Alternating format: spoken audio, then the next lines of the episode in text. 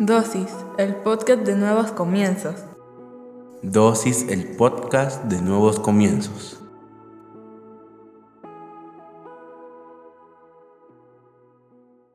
Bienvenidos sean todos y cada uno de ustedes una vez más a Dosis. Hoy hablaremos sobre quita el freno. Juan 1, 47. Luego Felipe fue a buscar a Natanael y le dijo, hemos encontrado a aquel de quien Moisés escribió en la Biblia y del que también hablan los profetas. Es Jesús de Nazaret, el hijo de José. Natanael preguntó, ¿acaso puede salir algo bueno de Nazaret? Ven y lo verás, contestó Felipe. Cuando Jesús vio que Natanael se acercaba, dijo, aquí viene un verdadero israelita un hombre realmente sincero. Padre, en el nombre de Jesús te damos gracias por el privilegio que nos das de aprender en pequeñas dosis de tu palabra. Te pedimos que hables a nuestra vida, a nuestra mente, a nuestro corazón, que nos permitas comprender a cabalidad todo lo que nos quieres enseñar en esta dosis, pero sobre todo que lo que hoy aprendamos lo podamos poner en práctica en nuestra vida diaria. En el nombre poderoso de Jesucristo. Amén y amén. Como te digo, hoy vamos a hablar de quita el freno. Yo no sé si has tenido la oportunidad de manejar algún automóvil o una bicicleta o algo que tenga frenos y que muchas veces tú has querido avanzar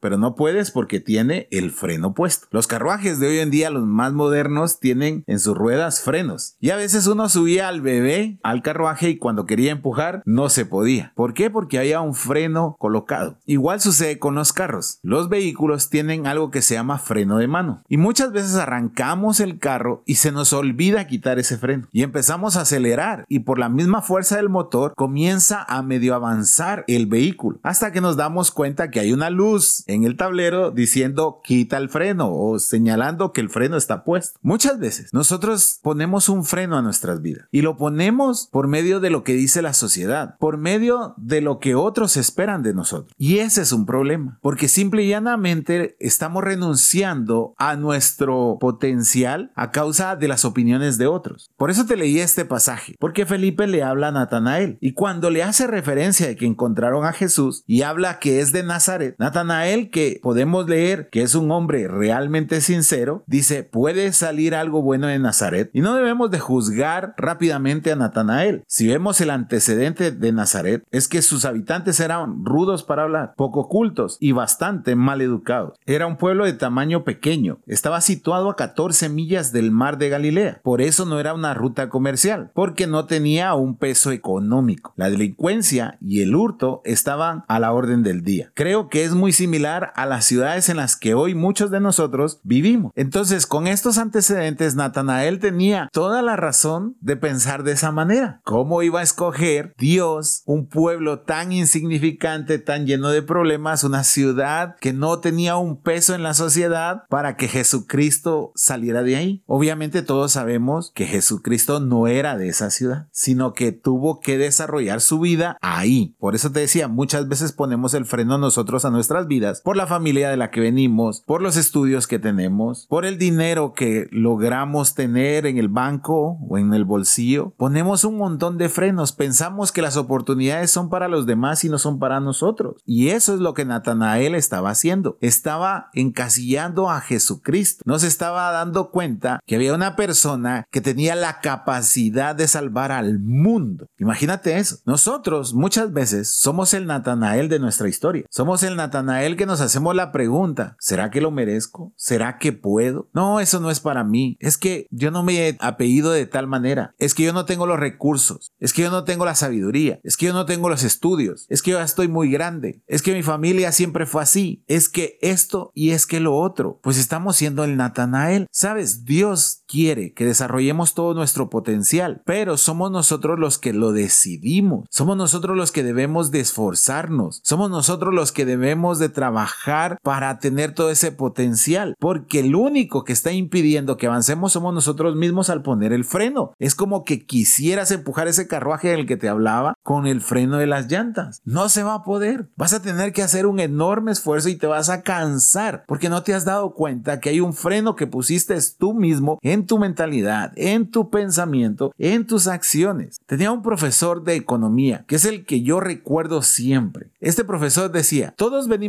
pobres y todos nos vamos a ir pobres, porque venimos sin nada y nos vamos sin nada. Eh, depende de nosotros cómo vamos a pasarla en esta vida, hablando del tema económico. Y tenía toda la razón, porque él nos decía, pudieron haber nacido en cuna de oro, pero si hacen malas inversiones van a hacer quebrar a su familia. Y pudieron haber nacido sin nada, pero preparándose adecuadamente, pensando adecuadamente e invirtiendo adecuadamente, pueden lograr escalar a nivel económico a donde nadie lo ha hecho. Al final de sus días no se van a poder llevar nada. Entonces todos nacemos pobres y todos nos vamos pobres. Los que decimos cómo vivir somos nosotros. Basado en este principio económico, así es tu vida. Tú eres el que decide hasta dónde vas a llegar. Tú eres el que decide hasta dónde te vas a permitir seguir o continuar. Tú eres el que decide dónde parar. Tú eres el que decide si no avanza. Dios te dio las herramientas a ti. ¿En qué me baso para decírtelo? Primera de Corintios 1, 26, 28 dice, recuerden, amados hermanos, que pocos de ustedes eran sabios a los ojos del mundo, o poderosos, o ricos, cuando Dios los llamó. En cambio, Dios eligió lo que el mundo considera ridículo para avergonzar a los que se creen sabios, y escogió cosas que no tienen poder para avergonzar a los poderosos. Dios escogió lo menospreciado por el mundo, lo que se considera como nada, y lo usó para convertir en nada lo que el mundo considera importante. Sea, Dios nos dio el potencial a nosotros. Puede que tú no naciste en una familia de renombre o que no tiene los recursos ilimitados que otros pueden tener, pero Dios te escogió a ti y te escogió por sobre todas esas cosas, porque Dios no ve lo que tú tienes en el bolsillo, Dios no ve de qué familia vienes, Dios ve el potencial con el que te creó y eres tú el que debe de aceptarlo y el que debe de luchar por eso. Me gustó un ejemplo que escuché esta semana. ¿Qué pasaría si llegas a tu casa y el techo de tu casa bajó un metro? ¿Cómo entrarías? Tendrías que entrar agachado. Entonces tú tienes que tomar una decisión. O caminas agachado todo el tiempo en tu casa o haces algo para volver a levantar ese techo. Tienes dos opciones y una decisión que tomar. Algunos de nosotros, cuando vemos el techo bajo, caminamos agachados y nos acostumbramos a él. Y otros tenemos el potencial y la decisión, que eso es lo importante, de volver a levantar ese techo. Pues así es tu vida. Alguien te dijo que tú solo vas a llegar a cierto nivel y tú lo aceptaste. Y ese es el peor error que cometemos. Porque sabes, Dios rompió ese nivel. Dios quitó el freno para tu vida. Tú eres el que sigue empeñado en ponerle el freno a tu vida. Cierra tus ojos. Vamos a orar. Señor, te damos gracias por esta palabra. Hoy debemos de aceptar que hemos vivido con el freno puesto a causa de lo que dicen, de lo que hablan. Pero ahora sabemos, Señor, y lo leemos en tu palabra, que nosotros tenemos el potencial. Lo que debemos de hacer es atrevernos a quitar el freno. Te pedimos que nos ayudes a tomar esa decisión y a vivir conforme al potencial que tú has puesto en nuestras vidas. Te lo pedimos en el nombre poderoso de Jesucristo. Amén y amén. Espero que esta dosis haya sido de bendición para tu vida. Recuerda, todos los domingos nos reunimos a partir de las 9 de la mañana en la sala número 3 de los cines de Tical Futura. Será un placer recibirte con los brazos abiertos. Que Dios te bendiga.